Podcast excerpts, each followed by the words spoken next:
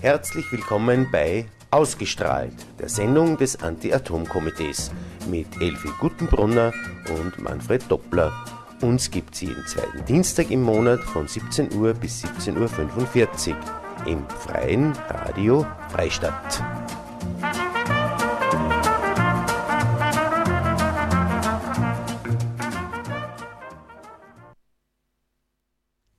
Ja, einen schönen guten Nachmittag wünsche ich allen Hörerinnen und Hörern des Freien Radio Freistadt bei einer weiteren, Send weiteren Sendung ausgestrahlt des Anti-Atom-Komitees, wo wir eben über den Tellerrand hinausblicken, ein bisschen Einblick in Ereignisse an der Anti-Atom-Front, wie immer, wenn man so schön sagen kann, äh, machen und ein bisschen über die medialen Berichte hinausgehen. Es gibt heute ausnahmsweise ja im Juli eine Sendung und zwar aus einem ganz bestimmten Grund und zwar deswegen, äh, weil vergangenen Mittwoch im Nationalrat was beschlossen worden ist, über das wir heute im Laufe der Sendung ein bisschen genauer reden wollen. Und wer ist das mir? Das mir ist wie gewohnt die Elfi Gutenbrunner, meine Co-Moderatorin. Danke Elfi. Muss dazu sagen, dankenswerterweise, weil du extra deinen Urlaub, deine Vorbereitungen für die Hochzeit deiner Tochter unterbrochen ja. hast, damit du halt bei dieser Sendung dabei ja, sein kannst. Und du bist eingegangen, bist bei der Tier da ins Studio, hast mir gesagt, hast mir gesagt dass du maßlos geärgert hast. Und ja. du, das werden wir heute ein bisschen genauer erörtern, worüber, worüber uns ich momentan... Ich bin froh gewesen, dass ich heute die Gelegenheit habe. Ja. Gut, worüber äh, unterhalten wir uns heute? Und zwar haben wir zwei Themen, und zwar werden wir ausnahmsweise das Wichtigere im Schluss nehmen. Und zwar der, äh, unsere Themen, die wir uns heute vorgenommen haben, die liegt, da liegt eins unmittelbar vor unserer Haustür. Und zwar, wir haben schon einige Mal berichtet darüber, äh, über das mögliche geplante Endlager für radioaktiven Abfall in der Tschechischen Republik. Und wie sich manche noch erinnern können, es sind auch immer wieder Zeitungsberichte darüber, dass eben dieses Lager da geplant ist, und zwar direkt vor unserer Haustür quasi, wie ich schon gesagt habe, und zwar auf einem auf einen äh, NATO-Truppenübungsplatz äh, ein bisschen östlich von Krumau. Und dort ist eben geplant, dass man ein Endlager für äh, radioaktiven Abfall äh, hinbaut. hinbaut. Mhm. Man, das Hinbauen, das, das ist so schnell hingesagt, aber ja, was ja. das bedeutet, ja. äh, äh, geplante Bauzeit 35 Jahre. Das muss man sich einmal vorstellen. Und von der österreichischen, äh, die Entfernung von der österreichischen Seite sind 18 Kilometer und von der, von der bayerischen zur bayerischen Grenze sind es 20 Kilometer. Also man kann wirklich sagen, vor der Haustür. Wir waren ja vor ein paar Wochen dort und Pressefahrt. Genau, der Rudi Anschober hat uns eingeladen zu einer Pressefahrt, also das haben wir, wir haben mitfahren dürfen äh, zu dieser Pressefahrt, wo eben auch Naturschützer und Umweltexperten tschechische äh, dort waren und eben die Bedenken geschüttet haben, geschüttet haben, warum dort eigentlich ein Atommüllendlager völlig äh, hirnrissig ist, quasi, weil ja das äh, nicht nur ein Truppenübungsplatz ist, sondern die Zufahrt zu diesem zu diesem Endlager. Wir führen da durch ein, ein Natura 2000 Gebiet. Und, und, und, was ich mitgekriegt habe, da wären dann die, also 18 Kilometer von der österreichischen Grenze weg und 20 Kilometer von der bayerischen. Und überall werden wahrscheinlich Eisenbahnlinien oder Schienen äh, gelegt werden. Ja, das müssen. laut Aussage der Bürgermeisterin äh, dieser, dieser Gemeinde äh, hat, haben, wissen es eigentlich noch nicht genau, wie diese Zufahrt passieren soll. Entweder man baut eine Bahnlinie vom nächstgelegenen Bahnhof oder es ist eventuell geplant, dass man diese, dass, dass man diese Atommülltransporte quasi über die Schiene, also über die, über die Bundesstraßen, über Straßen mit LKWs abwickeln. Das ist alles nur sehr vage, aber wir haben gesagt, wir müssen auf der Hut sein, bevor da irgendwelche Entscheidungen getroffen werden und auch von österreichischer Seite alles, was äh, über, über zwischenstaatliche Verträge möglich ist, äh, einfordern und, und umsetzen. Es ist eh schwer genug. Ich kann mich gut erinnern auf 1994, wie sie gesagt haben, Temelin wird eh nicht weitergebaut, das ist ja eh unmöglich und weil die, ja, alle ausgestiegen sind und wir haben sie wirklich in Sicherheit äh, gewogen, wenn man ganz ehrlich ist. Und dann ist aber trotzdem. Und im Jahr 2000 hat es geheißen so, es geht Temelin ans Netz. Und ja, die Geschichte war ja eben so, dass, dass äh, zwischen, zwischen, quasi zwischen den zwischen Anfang der 90er Jahre, also nach, der, nach, der, nach dem Fall, des Eisernen Vorhangs, wo wir dann durch äh, konkrete Informationen ausgekriegt haben, da ist schon lange Zeit auch an der Kippe gestanden, auch in, im, im tschechischen, auf der tschechischen Regierung. Es hat, ich habe das glaube ich schon einige Mal erwähnt, einmal eine Abstimmung gegeben im tschechischen, der tschechischen Regierung und wenn der Armminister äh, gegen, gegen den Weiterbau geschimpft hat, dann war Temelin zumindest zu diesem Zeitpunkt nicht weitergebaut worden. Man kann natürlich nicht sagen, was, was dann später wieder wird, wie sie die Entscheidung ist. Aber dann hat es im Kosten eben durch diese extremen Bauverzögerungen, äh, Temelin wird, hat geheißen, wird in zwei Jahren fertig. Ne? Und im, im Herbst 2000 werden sich die vielen nur erinnern können, wo wir dann Tage und Wochen an der Grenze verbracht haben und unseren Unmut zum Ausdruck gebracht haben, äh, äh, tatsächlich in Betrieb gegangen ist. Ja.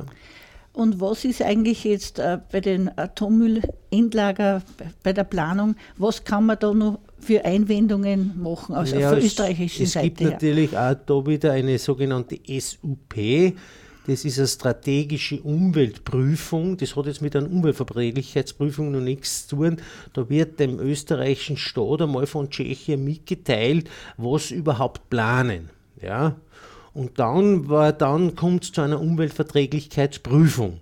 Bei solchen Sachen, die grenzüberschreitende Auswirkungen haben können und äh, neben Temelin kann natürlich auch ein Atommülllager äh, grenzüberschreitende Auswirkungen haben, weil Unfälle in, Atom, in Atommülllagern nicht gänzlich ausgeschlossen sind äh, gibt es eine Umweltverträglichkeitsprüfung mit den äh, entsprechenden Anforderungen. Aber wir machen sich natürlich da nicht keine Illusionen. Wir haben jetzt, was Themen betrifft, zwei Umweltverträglichkeitsprüfungen. Also eine haben wir hinter uns, das zu den ersten beiden Blöcken, wo wir wissen haben, äh, erfahren haben müssen, wie das abläuft auf tschechischer Seite. Und die zweite ist im Wesentlichen abgeschlossen, aber so abgeschlossen, dass man sie eigentlich, dass man eigentlich sagen muss, dass die, dass die, das, das äh, tschechische Umweltministerium vor sich selber in die Knie gegangen ist. Die haben, die haben Forderungen an den tschechischen Betreiber gestellt, was im Rahmen dieser Umweltverträglichkeitsprüfung äh, nachweisen müssen und vorlegen müssen und nicht einmal das haben sie eingefordert, weil, weil, Tschech, weil Tschech, also der tschechische Betreiber das nicht äh, äh, nicht eingefordert hat. Wir haben in, der, in, unserer letzten Zeitung haben wir an sich eher einen Artikel drinnen, äh, Themen in UVP, Chess, Umweltminister bricht eigene Regeln und provoziert damit Gegenwehr. Nicht? Da geht es jetzt darum, äh, genau darum und vor allen Dingen, was auch, ist einmal unabhängig von der technischen Seite, ist äh, die, die äh, sind auch zwischenstädtestaatliche Vereinbarungen im Rahmen der sogenannten Aarhus-Konvention gebrochen worden, in dem nicht sichergestellt wird, dass sämtliche Interessen, Interessenten, die halt Interesse haben an dieser Umweltverträglichkeitsprüfung, die gleich den gleichen Zugang zu Informationen haben. Weil das Hearing im vergangenen Jahr in Budweis äh, an einem ganz einfachen Beispiel aufgehängt ist, so dass, dass die ganzen Tafel, die, die PowerPoint-Präsentationen äh, nur auf Tschechisch waren. Und die müssen laut Aarhus-Konvention müssen die in sämtlichen, müssen die in sämtlichen Sprachen präsentiert werden, wo äh, also wo, ja, wo, wo, wo, von den mhm. sämtlichen Anrainerstaaten. Wenn ein mhm. Deutscher da ist, dann muss das ein Deutsch da sein. Ja. Wenn ein Pole da ist, dann müssen sie es ein Polnisch machen. Und wenn es einen, einen, einen Slowaken auch interessiert, ja. dann müssen sie auch äh, das auf Slowakisch machen. Aber die Slowaken können natürlich die tschechischen. Texte lesen, das ist auch ganz klar. Ja. Aber wir sind da ganz klar benachteiligt gewesen und ich habe damals auch mit, mit dem äh, Atomkoordinator vom Umweltministerium geredet und er hat gesagt, das ist ein ganz klarer Verstoß gegen diese Aarhus-Konvention. Und wir haben daraufhin immer eine Beschwerde eingelegt in Genf bei, der, beim sogenannten Aarhus Compliance Committee, heißt es, ist ein Jahr her und wir haben bis jetzt, ist, äh, ist nicht erstaunlich, noch keine Antwort gekriegt, trotz, trotz mehrfacher Urgänzen. Aber jetzt wieder zurück von diesem kleinen Exkurs äh, in Richtung Endlager. äh, ich hätte nur Ja, freilich. Keine Probleme. Nein, äh, wenn, wenn da äh, Straßenbau, hätte ich gesagt, Eisenbahnlinien gelegt werden oder ein Gleis gelegt werden, die direkt die, äh, die Container da also liefern, wo man dann die transportiert von rundherum. Das ist eine Riesengefahr für die umliegenden Länder und da ja, müsste man sich eigentlich schon so viel ähnlich, Es ist so ähnlich einzustufen Kinder. wie die Castortransporte in Norddeutschland. Wenn es von Frankreich über die Schiene ins, ins, in, in nach Urleben diese, fahren, ja. diese Castoren transportiert. Das ist das gleiche Risiko. Es kann immer wieder was passieren. Das können gut genauso für Terroranschläge wenn er so ein, ein Kampfjet äh, auf so einen Castor-Transport drauffliegt, der halt die Castoren halten das nicht aus. Das ist auch ganz klar. Und darum hast du immer dieses Risiko. Äh, genauso wie, wie, wie, wie, wie gesagt, in Norddeutschland. Ja. Was, was auch noch wichtig ist und was, äh, was man da bedenken muss, dass die Ort, wie man zurzeit als Untersuchungen macht, ja Hanebüchern ist, kann man so sagen.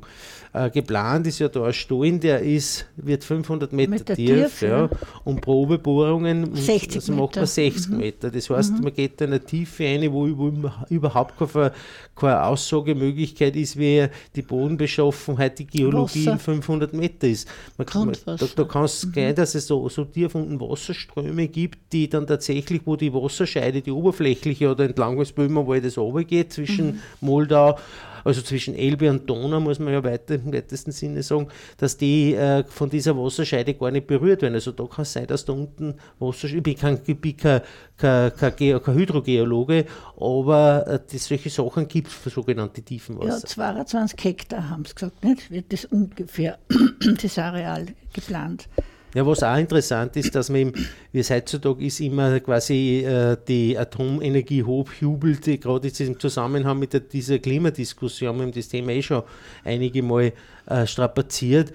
Und da ist die Aussage, dass Atomenergie so klimafreundlich ist, weil Atomkraftwerke kein CO2 produzieren. Aber wenn man sich jetzt ausschaut, dass die alleine die, die Bauzeit für ein Atommülllager 35 Jahre ist und jetzt soll man einmal einer Betreiber daherkommen und sagen, in die 35 Jahre Bauzeit wird kein CO2 produziert. Also alleine die Tra äh, Abtransporte ja. für, die, für den Schutt und für den äh, Erdbewegung. Ja.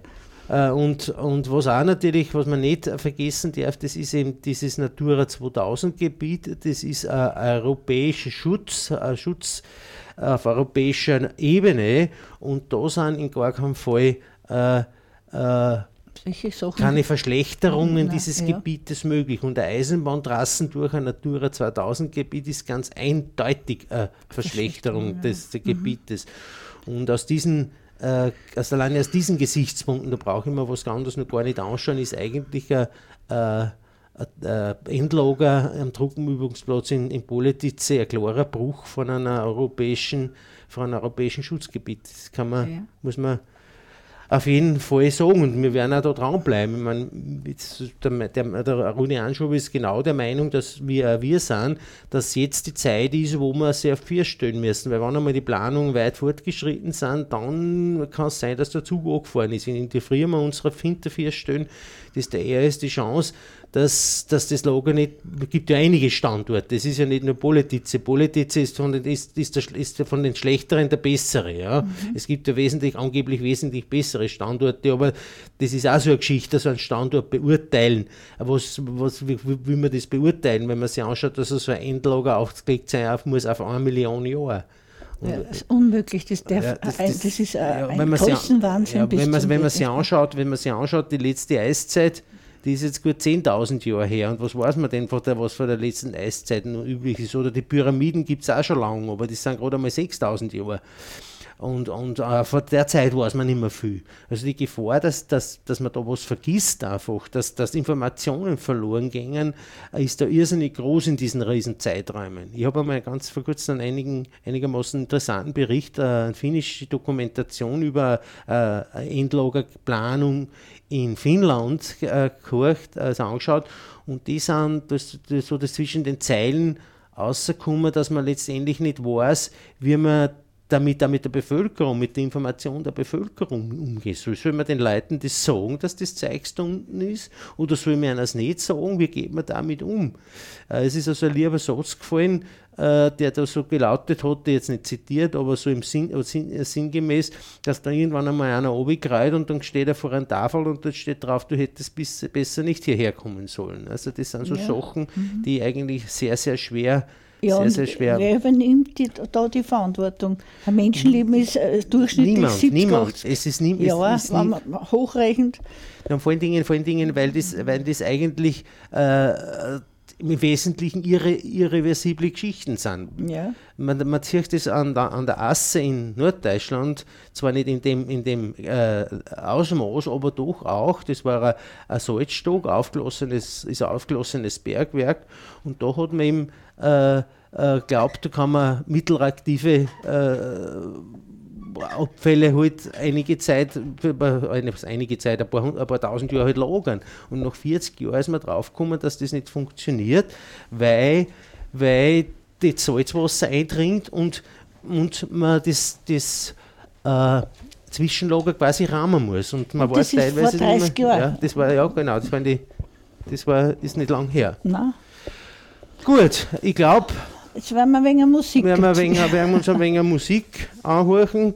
Aber was ich zuerst ganz vergessen habe, ist, dass natürlich an den Regeln wieder bewährt die Sandra Wagner sitzt und äh, die uns erfolgreich da von der technischen Seite äh, durch die Sendung führt. Ja, Sandra hat mir da neugierig, hat man wir da was aufgeschrieben, was man da für Musik haben, das schreibt es mir super her. Ein bayerisches Urviech und es, der Titel ist natürlich nicht äh, irgendwie, das ist schon überlegt, warum, weil es gerade in dem, bei dem Thema, bei dem Thema Atomenergie um sehr viel Lügen und Unwahrheiten gibt und daher sagt der Hans Söllner, dieser bayerische, bayerische, dieser bayerische Rebell mit seinem Lied Sogar der Wind liegt. Na bitte. Langsam kommt die Traurigkeit und ich hab's Gefühl, dass mir überrollt. Aber dem Nebel taucht verschwommen vor mir auf. Ein Fluss mit tausend Tränen schwimmt ganz stark an mir vorbei. Und auch die Sonne geht schon seit Wochen nimmer für mich auf. Ich spür die Welt ganz langsam sterben und mit ihr stirbt das kleine bisschen Kraft, die sie so braucht hab, dass ich sie kehr, fühl und denk. Und ich frag mich, warum ich eigentlich was gesagt hab zu dir, wenn's dann nicht einmal die Mühe machst, dass du mich verstehst. Ich hab doch gestern nur einen Wind gefragt und er hat gesagt zu mir, es wird schon alles gut. Heute steh ich da und ich schau an Himmel an und meine Finger sind voll Blut.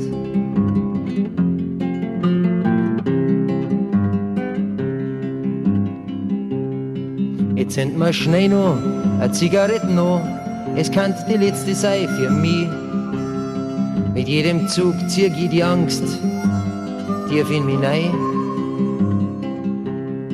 Die Angst vor morgen und das alles das, was mir heute noch so lebenswert erscheint. Mit ihr verraucht, ich hör mein Schmerz zum Himmel schreien. Wo sind jetzt all die großen Worte, sie sind so la wie meine Hände. Die starken Arme, die mich noch gestützt haben, werden schon langsam kalt. Wo ist meine Hoffnung? Und ich frag mich, warum wohl keiner mehr was sieht. Warum sich keiner wehrt, wir sitzen alle bloß nur rum. Und ich hab doch gestern nur einen Wind gefragt.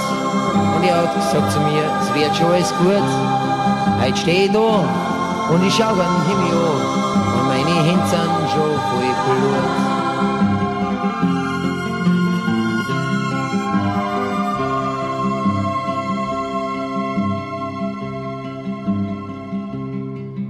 Spür die Angst, das Licht ausblasen, von dem er sagt, das ewig brennt. Ich hör das Zischen von den Tränen in der Glut.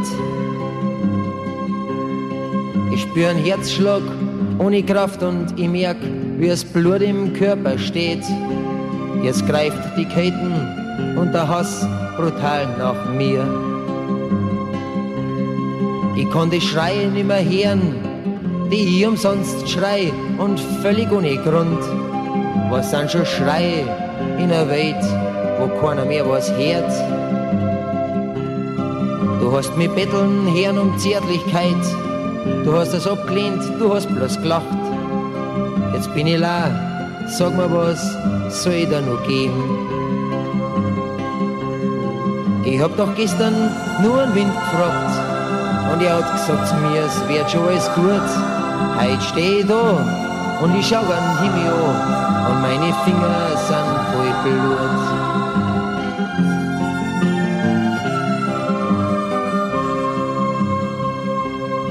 Die letzten Tränen sind vertrocknet und was ich sagen wollte, das hab ich da gesagt. Aber die Hoffnung auf eine Chance hab ich schon lang verloren. Der letzte Weg vor mir ist dunkel, aber der wird ohne Hindernisse sein. Es gibt keine Antwort auf die Fragen mehr, die ich steh. Jetzt halt die Hände vor meine Augen, damit ich alles das nimmer sieg. Und in meinem Kopf formt sich ein Beutel, das mir langsam wärmt. Ich sieg eine Welt, in der es keinen Schatten gibt und sie erstrahlt in einem Sommerlicht, das mir die Angst nimmt vor der Zukunft und vor dem Sterben. Und ich hab doch gestern nur einen Wind gefragt und er hat gesagt zu mir, es wird schon alles gut. Heute steh ich da und ich schau an Himmel an und meine Finger sind voll Blut.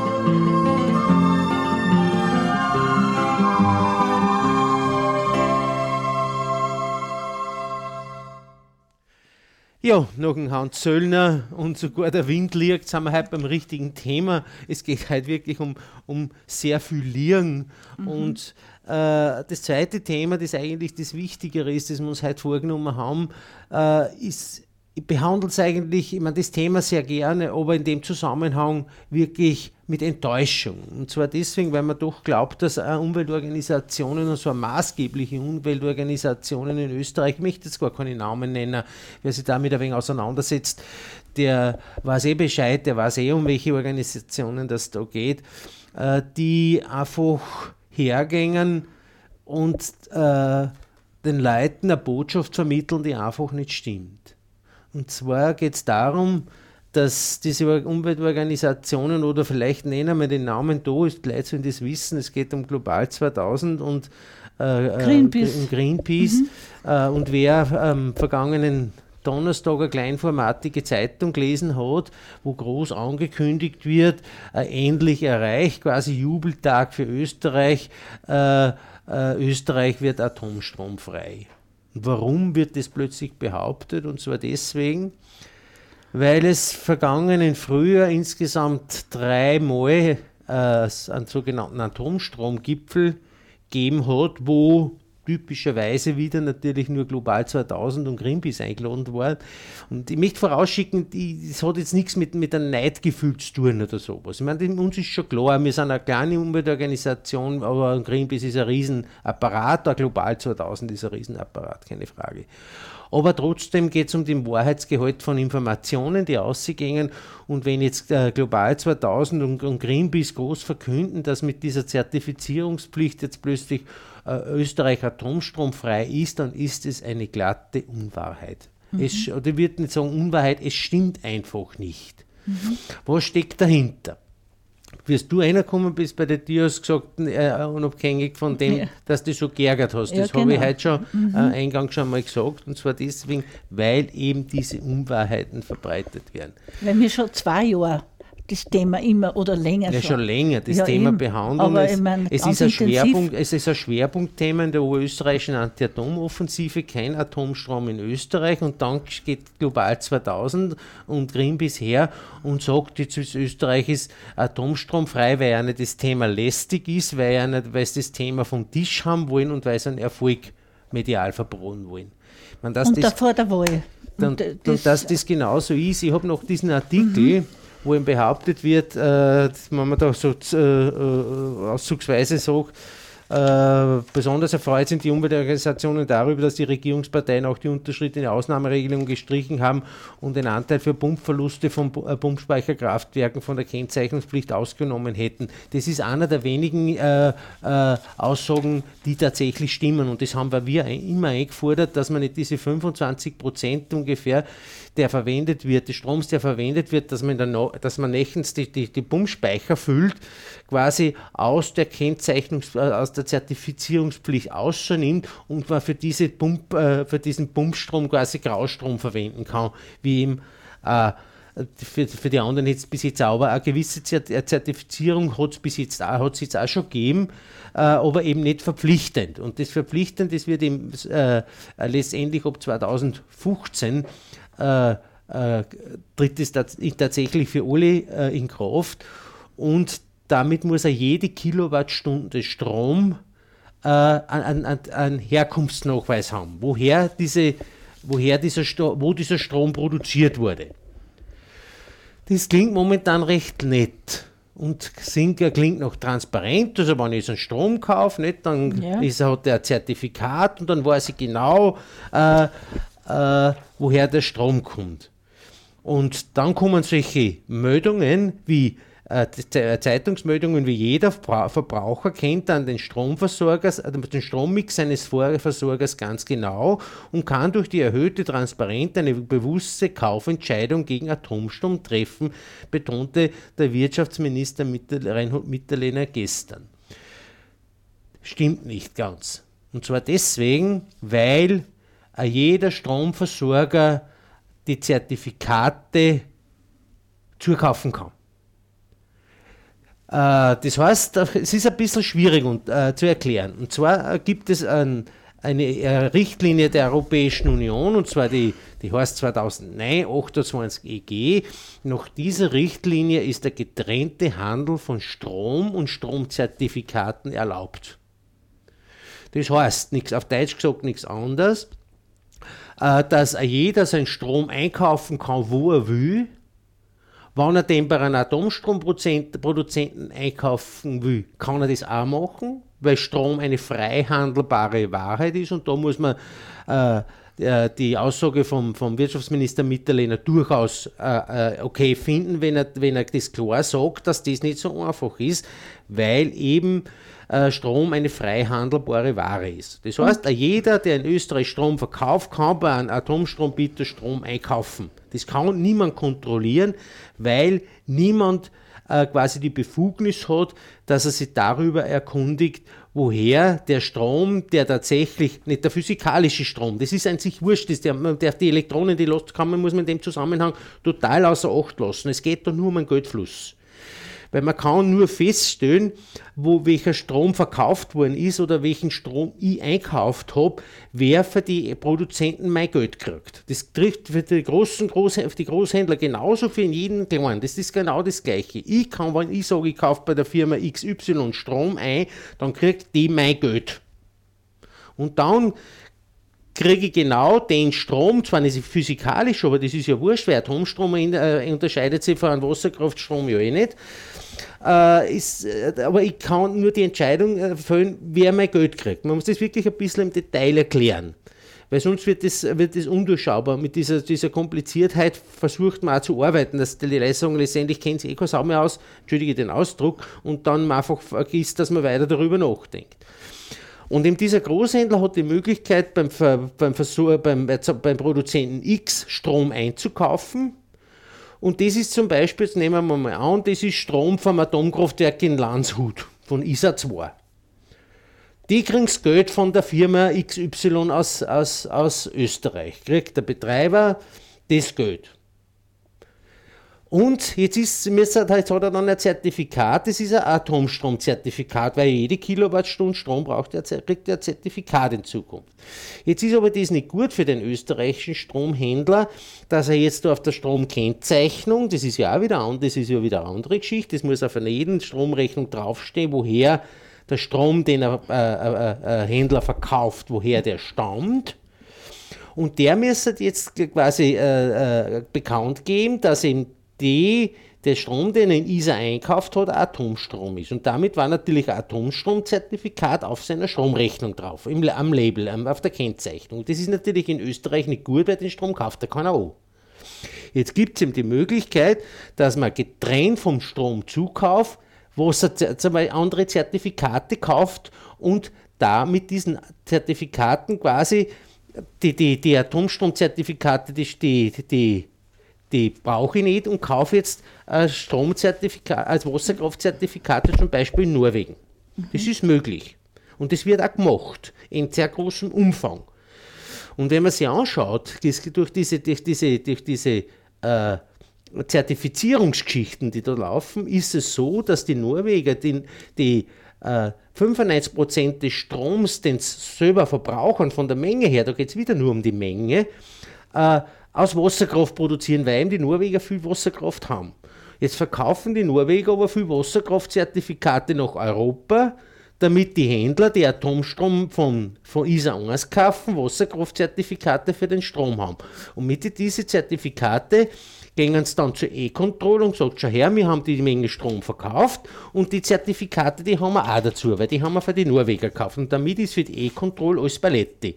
Weil die ist nur, für die ist nur wichtig, dass die, dass die Bilanz zwischen dem Strom, der in Österreich verkauft wird, worden ist von der Menge her, und die Menge und die Anzahl der vorgelegten Zertifikate ausgeglichen ist, dass das passt. Die E-Control, die unsere oberste äh, Regulierungsbehörde, die hat keine Ahnung, die weiß das auch nicht, woher der Strom gekommen ist, wo der zugekauft worden ist, für den diese, diese norwegischen Wasserkraftzertifikate vorgelegt worden sind. Und das ist die große Kritik an, an, an, der ganzen Zertifizierungsgeschichte. Grundsätzlich eine gute Idee, ein erster Schritt, aber solange Österreich das nur machen hat, das, ist, das hat das nichts damit zu tun, dass Österreich jetzt deswegen atomstromfrei ist. Aus den Gründen, die ich jetzt versucht habe zu schützen. Und in Norwegen führt das zu der kuriosen Situation, weil wir ja die norwegischen Wasserkraftzertifikate kaufen für den, Atom, äh, äh, kaufen für den Atomstrom, Jetzt kriegen die Norweger die, Atom, die Atomstromzertifikate, die wir nicht wollen. Und das ist tatsächlich so, wenn man sich auf der norwegischen, auf der Seite vom norwegischen Energieversorger anschaut, dann produzieren die, wie ich es gesagt habe, 95% äh, Wasserkraftstrom und ein bisschen was ist fossile Energie. Ich weiß aber, so viele Wasserkraftzertifikate gekauft haben, schaut es in Norwegen so aus, dass die nur mehr 23% Strom aus erneuerbaren Energieträgern haben und durch, wegen des Verkaufes dieser Zertifikate handeln sie sich an die 30% Atomstrom ein und über 45% fossile Energieträger. Das heißt, weil wir diese Wasserkraftzertifikate haben, äh, jetzt äh, wandern, wandern die Atomstromzertifikate und die, die fossilen Zertifikate alle nach Norwegen, weil irgendwie muss das ja ausgeglichen sein. Die machen aber ein gutes Geschäft. Die machen ein gutes Geschäft Wahnsinn. und wir sind jetzt dann am, am momentan gerade am eruieren, wie sich denn diese, dieser, Wasser, dieser Verkauf dieser Wasserkraftzertifikate auf die norwegische äh, Stromkennzeichnung auswirkt. Aber unabhängig davon ändert, hat sich durch diese Zertifizierung in Österreich null geändert. Erst wenn das, das Gesamteuropa das so macht wie Österreich, dann hat das Auswirkungen, weil dann giert ja jeder auf diese Wasserkraftzertifikate und dann werden es knapp. Aber bevor wir da jetzt weiterreden. Und, Aber äh, das möchte ich abschließend noch sagen, äh, dann ist das wirklich, was da verkündet haben, eigentlich nur ein reiner Wahlgag. Es ist ein reiner PR-Gag, wie ja, ich eingangs schon ja, gesagt habe. Äh, ein großes Foto in der, in der ja. sagen wir es aus, in der Kronenzeitung ja. äh, mit Feimann, der das, der, ähm, der das offensichtlich mittragt, aber sie offensichtlich nicht darüber informiert hat, wie denn die Situation tatsächlich ist. Und ich habe auch mit, mit, mit Greenpeace äh, geredet, weil ich überlegt habe, ob ich aufgrund dieser Presseaussendung eine eigene mache, eine Klarstellung mache. Äh, und der Greenpeace ist, da war für Greenpeace die Aussage, na bitte haut uns diese Pressemeldung, also jetzt haut uns die Geschichte nicht zusammen. Äh, es ist traurig, es ist wirklich mhm. traurig, dass man, dass sogar so renommierte Umweltorganisationen, für die offensichtlich der momentane PR-Erfolg wichtiger ist ja, als äh, äh, tatsächlicher Einsatz für das Thema. Mhm. Aber wir haben auch wieder da ein Lied dazu mit Bob Dylan. Denkt nicht zweimal drüber nach, es passt eh alles, wollen sie uns eintrichtern. Don't think twice, it's alright.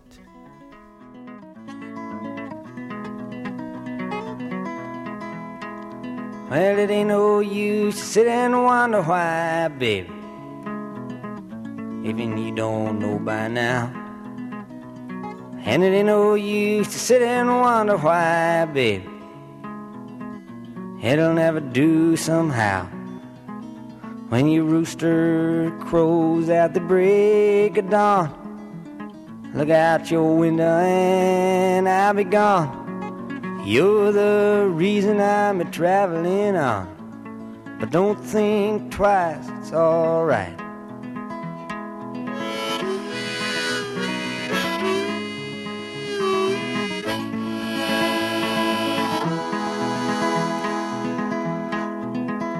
And it ain't no use in turning on your light, babe.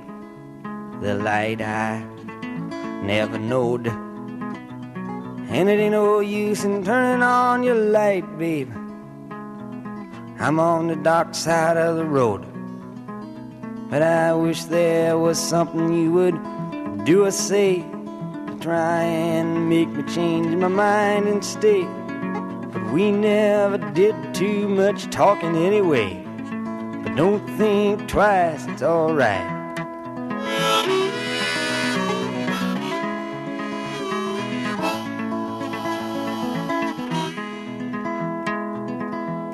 So it ain't no use in calling out my name, gal, like you never done before. And it ain't no use in calling out my name, gal. I can't hear you anymore. I'm a thinking and a wondering, walking down the road. I once loved a woman, a child, I am told. I give her my heart, but she wanted my soul. But don't think twice, it's alright.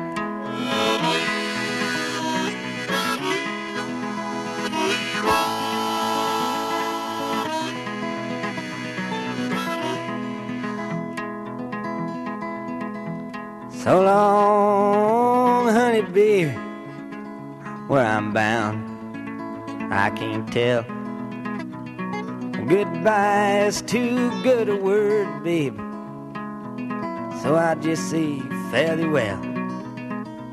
I ain't a saying you treated me unkind. You could have done better, but I don't mind. You just kind of wasted my precious time. Don't think twice, it's alright.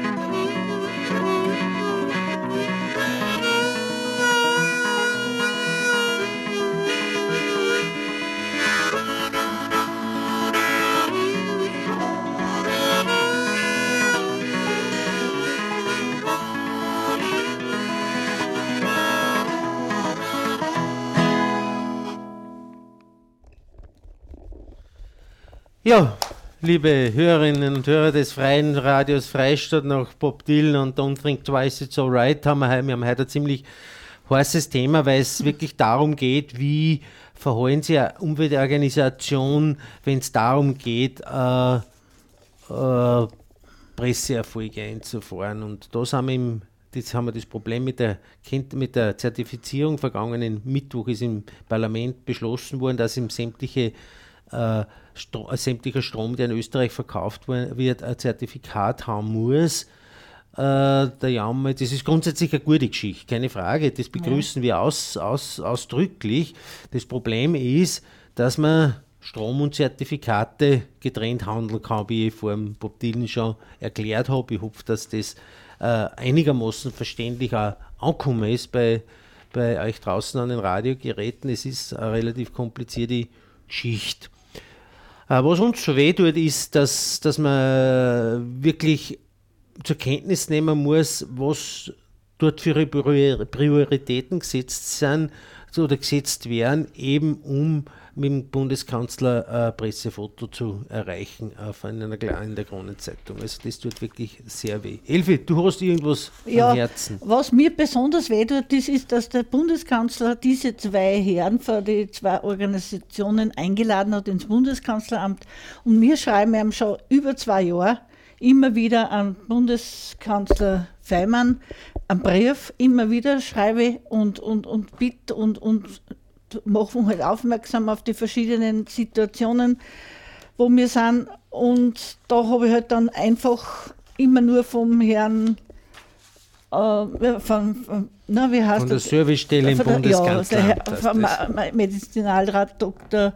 Franz na, Ministerialrat. Ministerialrat. Dr. Ja. Franz Putz habe ich auch ja, Da gibt es einige, da gibt es einen, einen Dr. Dossi, da gibt es eine ganze Menge und, Juristen, die dort sitzen und, und, die Briefe verfassen. Und der Herr Bundeskanzler hat nie, nicht einmal hat er das für wert gefunden, dass er uns einmal einlädt. Und er ist schon öfters in Oberösterreich gewesen. Da war es wirklich nichts dabei, wenn er mal sagt, na gut, eine halbe Stunde für die oberösterreichischen Anti-Atom-Organisationen kann ich schon einplanen.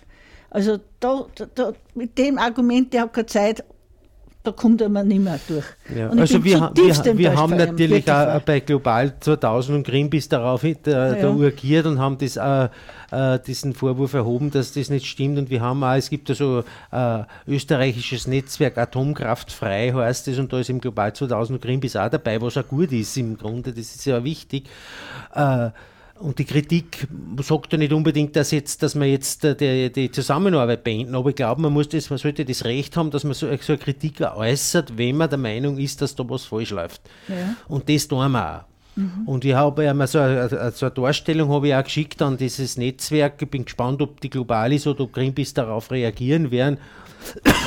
Verzeihung, Jedenfalls haben einige Netzwerkorganisationen darauf reagiert. Universitätsprofessor Dr. Peter Weisch hat mir zum Beispiel zurückgeschrieben, lieber Manfred, danke für die klare Darstellung. Du hast mich untermauert meine, meine äh, sofortige Skepsis sehr gut. Mhm. Oder der Heinz Stockinger von der Plage in Salzburg, das ist die äh, Salzburg Anti-Atom-Organisation, die schreibt ihm, naja, aufgrund dieser Darstellung lichten sich beim Herrn Magister äh, äh, ähnlich, Stockinger ähnlich die, die Nebelfelder, weil er in solchen Belangen sehr unbedarft ist, wie er es selber formuliert. Oder vom AFAZ in Innsbruck kommt eine Bestätigung und kommt auch sehr harsche Kritik an dieser Aussage. Also äh, wenn man sich das anschaut, was jetzt so zurückkommt, ist so an unsere Kritik, das sind durchaus zustimmende Meldungen und ich denke mal, wenn, wenn der Großteil oder Teil der, des österreichischen Netzwerkes auch das so sieht wie ich, dann wird etwas falsch sein dran, was ich gesagt habe. Ja, äh, wir werden heute das nicht durchdiskutieren. Es ist ja nicht zu Ende. Ich glaube, es wird noch einiges. Wir werden sehen, es gibt im Herbst ein neues, ein nächstes ÖNA-Treffen, voraussichtlich noch vor den Nationalratswahlen, mhm. wissen aber noch nicht genau den Termin. Äh, wir werden dieses Thema auf jeden Fall als Top an der, auf der Tagesordnung haben, weil das gehört geklärt. Ja. Weil man, weil, also ich meine, ich meine im, Grunde, im, äh, im Grunde ist das im Nahbereich des Betruges, wenn man solche Sachen macht, weil wenn irgendjemand äh, glaubt, er kauft Strom aus Wasserkraft, weil er, weil er umweltbewusst ist und zahlt dafür ein bisschen mehr und kriegt aber in Wirklichkeit äh, den Strom, den der Händler dem äh, Atomstromproduzenten angekauft hat, monetär wieder, ich sage nicht physikalisch, vergesst die Elektronen, die interessieren uns in dem, äh, dem Zusammenhang überhaupt nicht. Es geht nur um die, nur um die Geldflüsse. Und wenn der mein Strom, äh, mein Stromhändler, äh, mein Stromproduzent und mein Stromlieferant äh, Geld zu einem Atomstromproduzenten äh, äh, gezahlt hat für so und so viel Kilowattstunden Strom, dann hat er dem den Strom gekauft. Und wenn er es jetzt zusätzlich, damit das äh, äh, äh Wasserkraftstrom wird, ein Wasserkraftzertifikat aus Norwegen, zukauft, dann suggeriert er mir, ich kaufe Strom aus Wasserkraft, ich fördere äh, äh, Wasserkraftproduzenten. In Wirklichkeit rinnt aber über meinen über mein Stromlieferanten das Geld, mein Geld zum Atomstromproduzenten. Und das ist eine klare Täuschung. Ja. Also man muss da wirklich ansetzen, ob man das nicht irgendwie einmal einen, einen Anwalt vorlegt, wie weit es ist, wie weit solche, wie weit diese Zertifikate, dieses quasi dieses Weichwaschen eigentlich am Rande der, der, der, der der vorsätzlichen Täuschung ist. Ich meine, Betrug ist wieder mal was anderes, aber sobald ich mehr zahle dafür und kriege für die Ware, die ich glaube, dass ich kriege oder vorgegaukelt kriege, nicht kriege, sondern andere kriege oder andere äh, Produ Produktionsform, eben andere Energieform, damit ich mein Geld fördere, dann ist das eine Täuschung. Und, und zwar, weil es bewusst ist, nochmal möglich eine vors vorsätzliche Täuschung. Und, und, und da steht sogar arglistig. Ja, ich schaue auf die Studie. Wir werden das Thema, wie gesagt, im, im Herbst weiter behandeln. Unsere nächste Sendung im Juli machen wir auch einmal eine Pause. Unser nächst, also im August machen wir auch eine Pause. Das heißt, die nächste Sendung ist nicht am 13. August, sondern erst im September wieder, am zweiten Dienstag im Monat.